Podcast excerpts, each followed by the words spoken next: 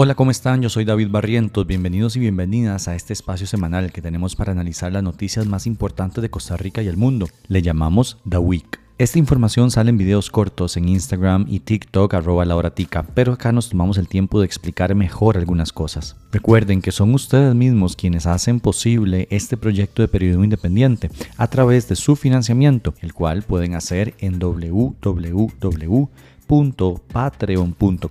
slash. Esa es, sin duda, la mejor forma de ayudarnos. Hoy hablaremos sobre un estate quieto que le dio la sala al gobierno, un proyecto sobre personas trans, el ministro de Hacienda en la cuerda floja y otras cosas más. Iniciemos.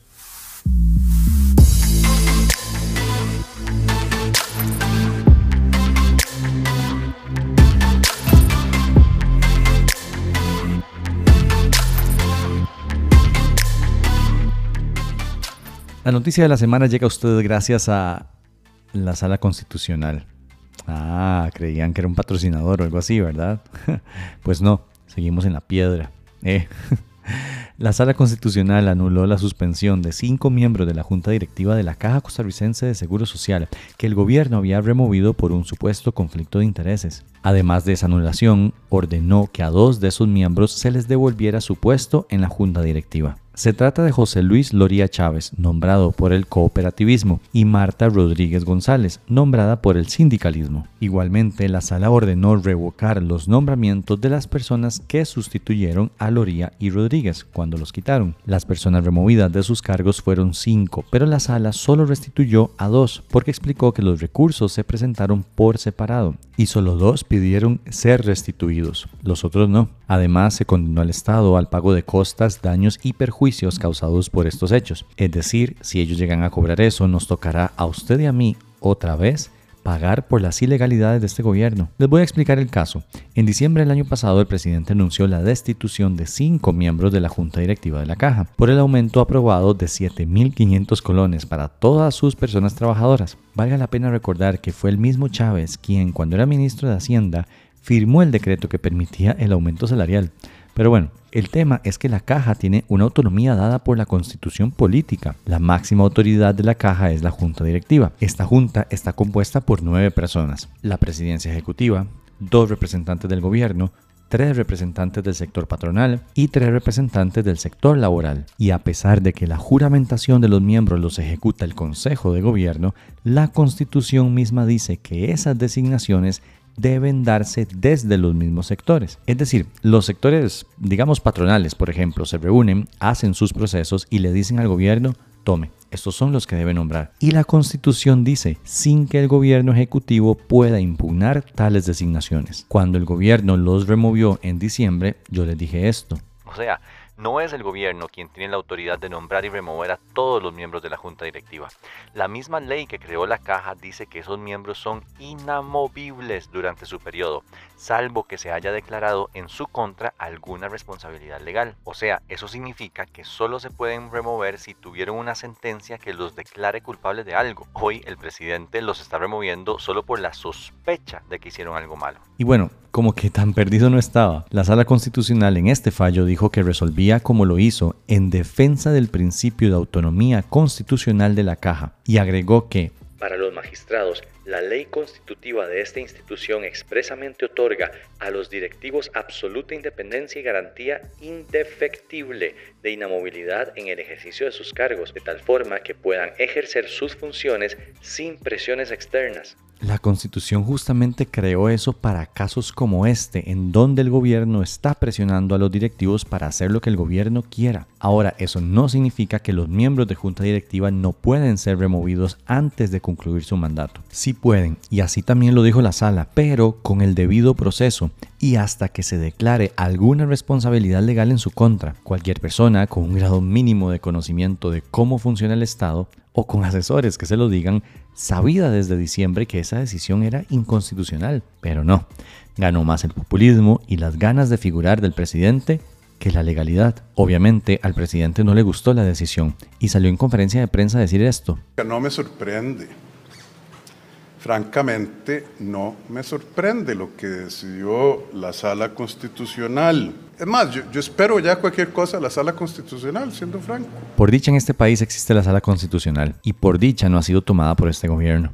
Hasta donde yo entiendo, la sala, que si usted pesca infraganti a un directivo de la Caja Costarricense de Seguro Social haciendo algo delictivo o inapropiado, infragante con cámaras, videos, fotos, más allá de cualquier duda razonable, según la sala no se le puede remover hasta que haya, se termine todo un proceso. Bueno, pero eso no fue lo que pasó, ¿verdad? A nadie agarraron con las manos en la masa haciendo nada. El gobierno tiene una sospecha, apenas, de que hicieron algo mal. Y con una sospecha no se puede remover a los miembros de la junta directiva. Tiene que ver con el análisis de las implicaciones jurídicas, es decir, qué es lo que dice el fallo, porque no lo tenemos al momento. O sea, el Ministerio de la Presidencia no ha sido notificado de ningún fallo oficialmente, no ha llegado el documento. Y eso que dan a entender como que van a revisar los alcances de esta decisión de la sala no funciona así. Él es Marvin Carvajal, abogado y experto en temas de constitucionalidad. No es posible para el poder para el poder ejecutivo, para el presidente de la República, el Consejo de Gobierno o para la eh, Caja Costarricense de Seguro Social desatender una orden de la Sala Constitucional. Eh, esas eh, órdenes que la sala emite son absolutamente obligatorias para cualquier eh, persona pública o privada en el Estado costarricense, de modo que la decisión adoptada de anular el acto que suspende cautelarmente a estas personas implica necesariamente que estas personas ya fueron reinstaladas, incluso si la sala no lo hubiera dicho de manera directa. Quizás quedará, eh, podrá alegar el Ejecutivo que no tiene copia del, de la resolución, pero eso se, esto se puede resolver incluso por parte de los mismos interesados que podrían llevar una certificación del por tanto a la sala para eh, eh, poder así eh, comunicarle que existe esa decisión y que esta debe ser acatada de inmediato. No, existen medidas que permitan, normas que permitan al Poder Ejecutivo eh, o en este caso al Consejo de Gobierno y a la Caja desacatar, desatender eh, o, o, siquiera eh, diferir lo resuelto por la sala constitucional que le es absolutamente obligatorio. Desde nuestro punto de vista es un tema de legalidad, debería ir al, al tribunal administrativo. Y el tribunal administrativo ya dijo, se pronunció en contra de lo que acordó la sala ayer. Entonces hay una división entre las distintas salas, los distintos tribunales de Poder Judicial. Nuevamente, Carvajal nos aclara. Cada jurisdicción, tanto la contencioso administrativa como la constitucional, tienen su competencia. La, la jurisdicción contencioso administrativa analiza la legalidad de los actos, la sala constitucional analiza la constitucionalidad de los actos eh, y eh, en todo caso, cuando hay un conflicto entre ambas jurisdicciones, la que tiene la competencia, la posibilidad de dirimir ese conflicto es la propia sala constitucional. Además, el artículo 13 de la Ley de la Jurisdicción Constitucional determina que todas las resoluciones de la Sala Constitucional son vinculantes para cualquier ente público o privado, salvo, salvo para la propia Sala Constitucional. De manera tal que eh, no hay un conflicto acá de esa naturaleza y mucho menos si consideramos que, eh, como en este caso, lo que hay es una decisión meramente cautelar emitida por eh, la jurisdicción contencioso administrativa, donde, donde no ha acogido una medida cautelar planteada por alguno de los interesados, eso no le impide, nunca le podría impedir a la sala constitucional pronunciarse como lo hizo sobre la validez de los actos en cuestión. Yo no sé si los magistrados de la sala dan entrevistas, pero a mí me gustaría, me parecería muy útil para el debate nacional sobre la legitimidad misma de la sala que el magistrado Paul Rueda y Fernando Cruz, me parece que son las dos personas ideales para esa entrevista, le dé a usted una entrevista o a cualquier otro medio, que se abran y digan, ¿por qué nos estamos desviando de los fallos anteriores? ¿Por qué en temas de legalidad se está metiendo la sala cuando el tribunal competente, que es el Tribunal Contencioso Administrativo, dijo esto es lo que hay que hacer, etcétera? Que lo expliquen. Eso no funciona así. Tendremos el fallo completo y tendremos la explicación amplia de la decisión de los jueces, pero no porque el presidente lo exija. División de poderes básica. Cívica 101.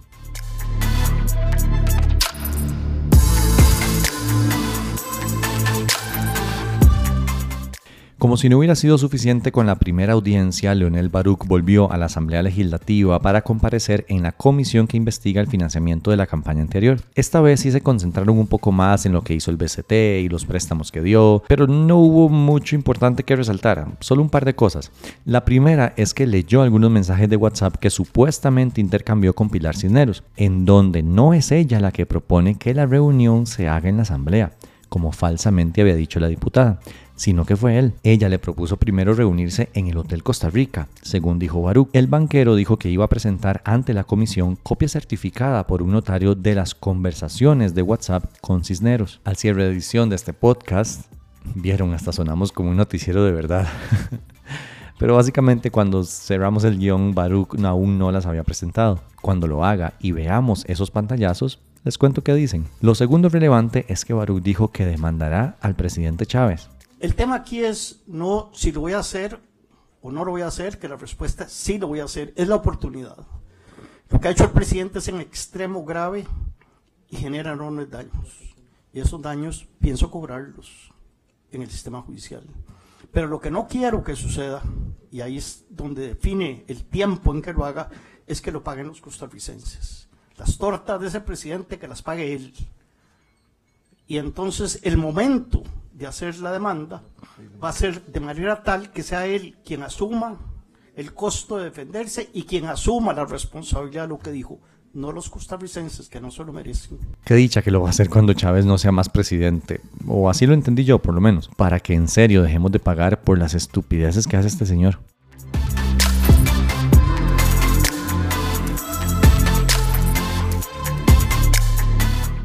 Otra audiencia que se dio esta semana fue la de Nogui Acosta, ministro de Hacienda, ante el plenario, por el tema del megacaso de evasión fiscal que nunca existió. La interpelación estuvo llena de contradicciones y mentiras que Acosta repitió una y otra y otra vez. Como que llegó con un guion, digamos, y no se salió de ahí. Por ejemplo, esto. En la conferencia de prensa nunca se denunció, ni, nunca se refirió a ningún banco.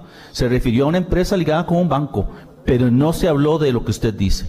Y le voy a reiterar, no he dicho mentiras. Cuando en la conferencia de prensa donde anunció el mega caso, dijo esto. Por otro lado, eh, eh, la pregunta suya sí está relacionada con un caso de un banco. Eso es una mentira, pura y dura. Pero lo más destacado de esta interpelación fue que el ministro dijo que la supuesta denuncia anónima con la que empezaron a supuestamente investigar el caso vino de un TikTok. Esos números que son sencillos para usted pero usted los hizo. Pero entonces usted sí tenía conocimiento. Hasta esos números hizo. Mire, la denuncia parte de un TikTok que existía y que andaba ahí. Dino, ¿qué va a hacer uno después de eso? Nada. Esa es la realidad de gente que nos gobierna. Así se toman decisiones tan grandes en este gobierno por TikToks de quién sabe cuál cuenta anónima probablemente. Por amor a Jesucristo, toda esta irresponsabilidad de Acosta le valió la presentación de una moción de censura por parte de toda la bancada del Frente Amplio también por parte de las fracciones del Liberal Progresista y Liberación Nacional. Aún no se votó esta semana, pero les avisaré cuando eso suceda.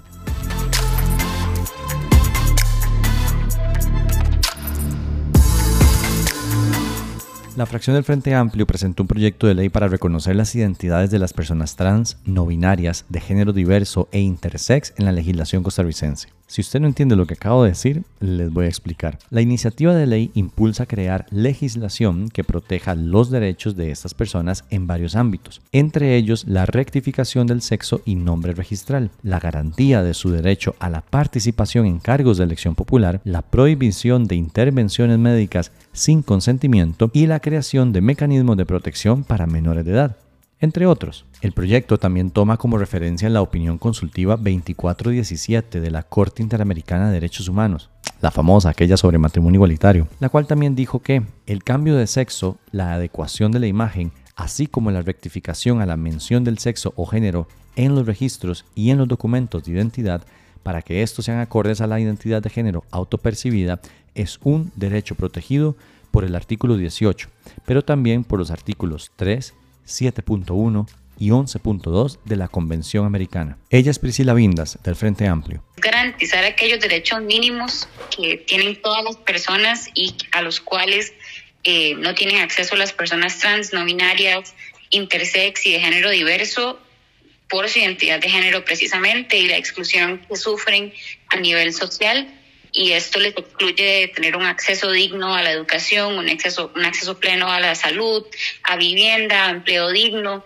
Y, creo que por ahí va, digamos, garantizar esos mínimos, inclusive la, a ver, la identidad registral, que para, para muchos y muchas es algo ya dado por sentado. Según dijeron desde la fracción, por ejemplo, con la rectificación del sexo asignado al nacer, no solo se reconocería la identidad de género de las personas, sino que se pone fin a una interpretación discriminatoria del Tribunal Supremo de Elecciones que les excluía de participar en las listas de puestos de elección popular por verse obligadas a elegir entre una cosa u otra. Además, se plantea que el INA reserve al menos 3% de los cupos de todos los servicios de capacitación profesional que ofrezca para estas personas. Asimismo, que las instituciones públicas también reserven un 3% de los cupos de trabajo para esta población. Él es una de las personas representantes de diversas organizaciones que trabajaron en el proyecto, específicamente Casa Rara. Incluso si esta ley no va a solventar todos los problemas como una varita mágica, es un paso hacia un cambio para una sociedad más tolerante, más informada y más respetuosa. Y con ella familias más tolerantes, más respetadas y más respetuosas. Y con las familias más tolerantes, este, respetuosas e informadas, vienen hijos que son más amados, que son más respetados y que son mucho más felices. Quiero recordar además que en ocasiones los adultos toman decisiones este, por nosotros, porque creen que no sabemos, o sea, somos jóvenes, no sabemos de la vida, pero este, si un niño o un adolescente puede decir quién es, ustedes, los adultos y el mundo están en la obligación de respetarles. Y esto que menciona bien en el proyecto de ley, ya que dice que personas menores de edad pero mayores de 12 años podrán solicitar y se les deberá reconocer la rectificación de su imagen, nombre y sexo registral. Por ejemplo, una persona de 15 años que se autopercibe como intersex podrá hacer el trámite correspondiente sin necesidad de autorización de su padre o madre o representante legal. Los requisitos son bastante sencillos, nada más hacer la solicitud oral o escrita, indicar el género y nombre con el que quiere ser identificada y otorgar el consentimiento informado. Adicionalmente, el proyecto plantea que personas menores de 12 años también puedan hacer el trámite. Pero para esto sí pide el acompañamiento de al menos una persona que ejerza la responsabilidad parental. Sin embargo, da la opción de que si ninguna persona adulta representante legal está de acuerdo, la persona menor deberá ser referida al PANI. ¿Por qué confiarle algo tan serio a una institución tan deficiente? No sé, pero bueno. Una vez en el PANI habrá un proceso en el que, en compañía de alguna asociación, sociedad u organización no gubernamental que tenga la defensa de los derechos humanos entre sus fines y que tenga una relación con la persona menor de edad, se procederá a explicar al menor de 12 años los alcances del trámite. Si luego de eso el menor quiere proceder, el PANI hará una resolución y eso será suficiente para que el registro civil deba hacer el cambio. La decisión del PANI, sea aprobar o rechazar el cambio, se puede apelar. Por eso, cuando la diputada Vindas dice esto en un video que envió a la prensa... Es importante también recalcar que aquí no estamos hablando de niños y niñas, estamos hablando de personas que ya están en su etapa de preadolescencia o adolescencia a partir de los 12 años cumplidos. De ahí está mintiendo, así al suave. Eso es una mentira a la luz de lo que el mismo proyecto dice. La ley también permitiría, a como está redactada hoy, procedimientos médicos o quirúrgicos en menores de edad sin el consentimiento del representante legal, así como el acceso a tratamientos hormonales que son reversibles en caso de que la persona menor lo quiera. Por eso ampliamos el tema con la diputada. Y nos dijo esto. Cuando yo leo el proyecto de ley, en esos artículos y en esos incisos del artículo específicamente 25, sí habla de todas las edades. Es decir, y no se pide, en esos artículos, no se pide el consentimiento del padre o de la madre. En el artículo 25, sí, bueno, yo creo que la intencionalidad de la, del proyecto es este. Obviamente hay cosas que mejorar en la redacción, pero no, no estamos contemplando que la cirugía aplique para personas menores de edad. Es decir, cuando usted me dice que no están contemplando menores de edad para las cirugías, ¿se refiere a menores de 12 o menores de edad de 18? Menores de edad de 18 le estoy entendiendo bien que esto es un tal vez un tipo de error de la redacción que no se especificó que las cirugías no aplicarían para menores de edad y ustedes buscarán mocionar para que esto sí quede así de específico. Sí, es correcto. Eh, creo que tal vez por, a ver, como es, como es desde las organizaciones y ya es algo que dan como por sentado, eh, tal vez en el corre-corre de la presentación pues se, da, se pasa por alto el tema de, de, tener que incluirlo explícitamente.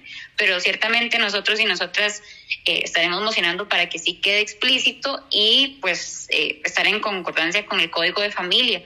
Esto, digamos, en el Código de Familia de hecho se establece de que, de que cualquier procedimiento médico tiene que tener el aval de los, de los padres o tutores legales excepto si es algo urgente, ¿verdad? Algo de vida o muerte. Es decir, reconoce un error en la redacción y espera que eso se pueda cambiar. Bajo ninguna circunstancia, eso sí, se permitiría que se exija certificados de cirugías de resignación de sexo, esterilización o terapia hormonal como requisito para acceder al cambio registral. El proyecto, especialmente todo esto de menores de edad, generó comentarios entre diputaciones conservadoras, por ejemplo la diputada María Marta Carballo, del PUSC, que honestamente creo que pronunció uno de los peores discursos que yo le he escuchado a una diputada. Y eso que escuché a Marulín por cuatro años. Esto es apenas una parte de lo que dijo. Quiero dejar claro, totalmente claro, que estaré en contra del expediente 23.809, Ley de Reconocimiento de Entidades Trans, No Binarias, de Género Diverso e Intersex. Bueno, es que ya no saben ni qué inventar. Y es que no logro entender cómo proponen que el 3% de puestos vacantes y 3% de puestos para el INA sean para esta población. Ah, entonces yo exijo 3% para los cristianos, y 3% para los budistas, y 3% para los conservadores. Y no me vengan a mí a decir que es que este proyecto es para los que discriminan, porque no hay población que sea más discriminada en los últimos años que la población conservadora. Un niño por su inocencia puede tener dudas, pero eso no quiere decir que un niño sea homosexual o trans por tener dudas. Y es que les voy a contar, cuando yo era niña, solo jugaba fútbol, jugaba de combates, me quitaba la camisa como los niños y también me gustaba usar el pelo corto. En ese escenario, hoy, para muchos hoy, yo de, seguro sería homosexual y hubiesen corrido a decirme que cambiara, que me cambiara de género, pero no, soy mujer y soy heterosexual. Cuando sea adulto, haga lo que quiera hacer, Mientras sea niño hay que protegerlo. Y cuando sea adulto, hágalo, pero hágalo con su dinero, porque es una decisión personal. Así que asuma el costo de manera personal. Porque si yo no estoy de acuerdo como Dios me hizo, tengo derecho a no estar de acuerdo. Porque si Dios me hizo con bustos pequeños y yo quiero cambiarme y hacerme bustos grandes, lo puedo hacer, pero tengo que ir a pagar. Así que no sé cuál es la diferencia en que estas personas no estén de acuerdo como Dios las hizo, pero yo sí tengo, si no estoy de acuerdo, yo sí tengo que ir a pagar para cambiarme como Dios me hizo. No, uno no puede decir nada porque es retrógrado, es homofóbico, va contra los derechos humanos, discriminatorio. Déjenme decirles que ustedes con el discurso de igualdad son los más contradictorios de todos, porque discriminan a toda persona que no piense igual que ustedes. Vean, uno puede estar en contra de un proyecto de ley, pero la cantidad de incongruencias, frases discriminatorias y prejuicios que dijo son algo espeluznante, especialmente viniendo de una persona encargada de hacer leyes en nuestro país. Si me preguntan a mí, en términos generales, estoy de acuerdo con el proyecto. Me parece que el reconocimiento de las identidades de género debe darse de forma plena en Costa Rica, especialmente a la luz de la opinión consultiva de la Corte, y no afecta absolutamente a nadie. Ahora, sí tengo un issue con que menores de edad puedan hacerlo sin consentimiento. Y todavía un issue mayor con que incluso menores de 12 años puedan hacerlo también sin consentimiento, dependiendo del fucking pani y todas sus necesidades urgentes de mejora. Dicho eso, la discusión tiene que darse y a mí me agrada que esto abra la puerta para esa discusión. Sin duda es un tema que se las trae. Lo de los menores de edad creo que hará que el proyecto tenga muchísima oposición dentro de la Asamblea. No lo veo aprobándose, pero la discusión va a servir para empezar a abrir camino. Esta propuesta de ley fue co-creada con organizaciones de sociedad civil de personas trans, no binarias e intersex, como No Binaria Costa Rica, Mulavi, Sibu Alar, Transvida, Transparencias, Casa Rara, Gafadis, entre otras. ¿Ustedes qué piensan sobre un proyecto como este?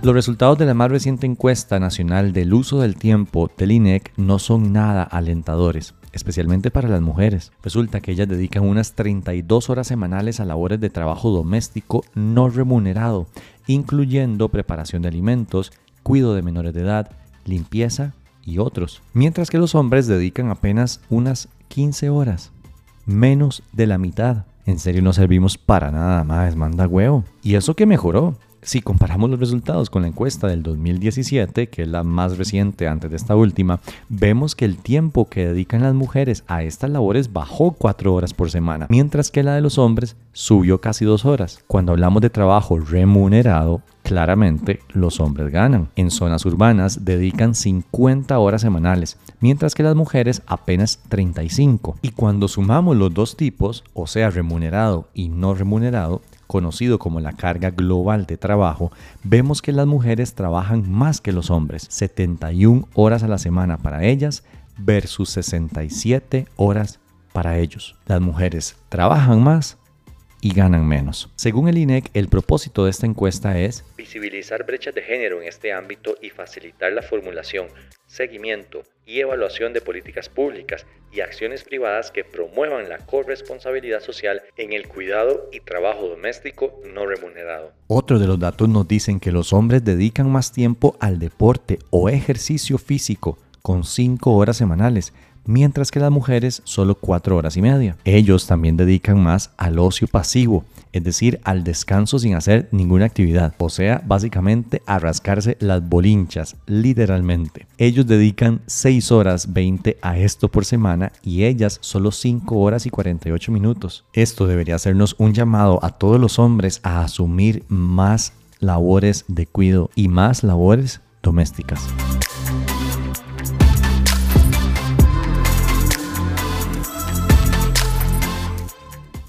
Por primera vez en la historia de la Academia Nacional de Policía tendrán una mujer como directora. Se trata de la comisionada de policía Cinia Vázquez Mora, de 53 años, de los cuales 33 los ha dedicado a trabajar en la seguridad ciudadana y ha desarrollado funciones en la fuerza pública, específicamente en el Departamento de Planes y Operaciones, la Policía Turística, así como en las direcciones regionales en San José, Cartago, Huetar Norte y Heredia. Mi compromiso como directora general de la ANP es impulsar y fortalecer la capacitación de los costarricenses que deciden ingresar a este centro de formación con la convicción de ser policías. También ofrecer oportunidades a los compañeros y compañeras para crecer dentro de cada una de las instituciones policiales. Indicó la nueva directora. Ella es de Golfito en Punta Arenas, donde cursó escuela y colegio.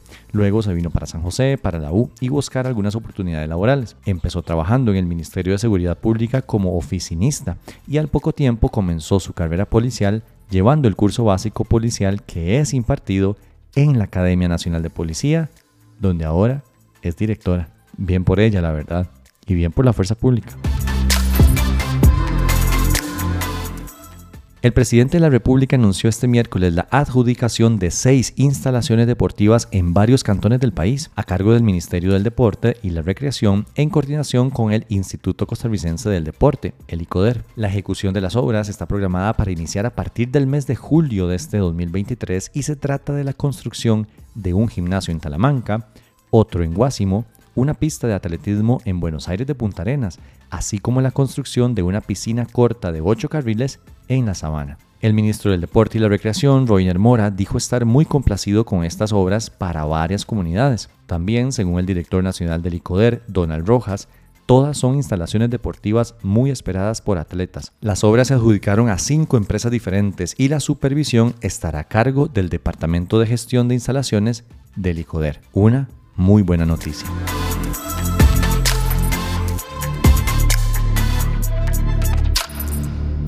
Esto fue un resumen de las cosas más importantes que sucedieron del 26 al 30 de junio en Costa Rica. Recuerden que pueden seguirnos en todas nuestras redes sociales arroba lauratica, pero la acción más grande que pueden tomar para mantener este espacio vivo es ayudarnos con su financiamiento en www.patreon.com slash lauratica.